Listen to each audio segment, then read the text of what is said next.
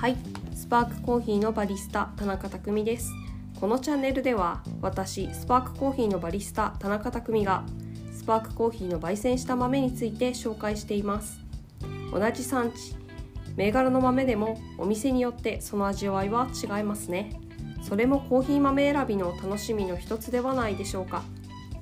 コーヒーは遠い国から私たちロースターのもとに届き私たちロースターはそれらを焙煎することでオリジナルの商品コーヒーを作っています。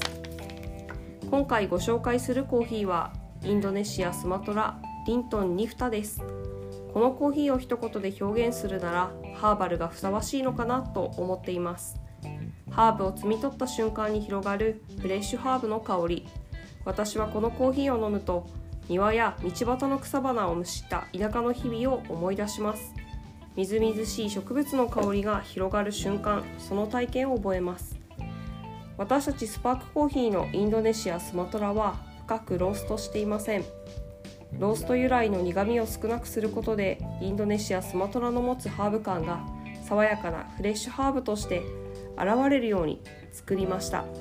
またこのインドネシアスマトラにはハーブの他にスパイスやグレープフルーツダークチェリーウーロン茶などのフレーバーやアロマも感じられます。さまざまな味わいフレーバーの多様性を楽しめるのも浅めのローストならではの魅力だと思います。特にローストの苦みが抑えられていることでグレープフルーツのような酸味やグレープフルーツのピールの苦みをキャッチすることができるのではないでしょうか。もし時間が許せばゆっくりと私たちスパークコーヒーのインドネシアスマトラを味わってみてください。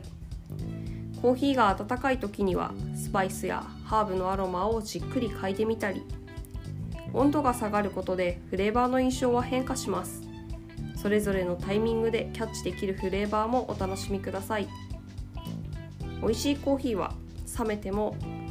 むしろ冷めてからがいい感じになっています。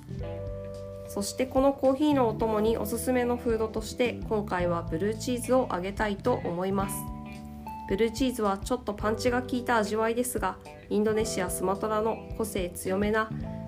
ユニークな味わいでちょうどバランスが取れていると思います。私はライ麦のカンパーニュにゴルゴンゾーラを乗っけてペアリングしたいなと思っているところです。それでは最後までお聴きくださりありがとうございます。またお会いしましょう。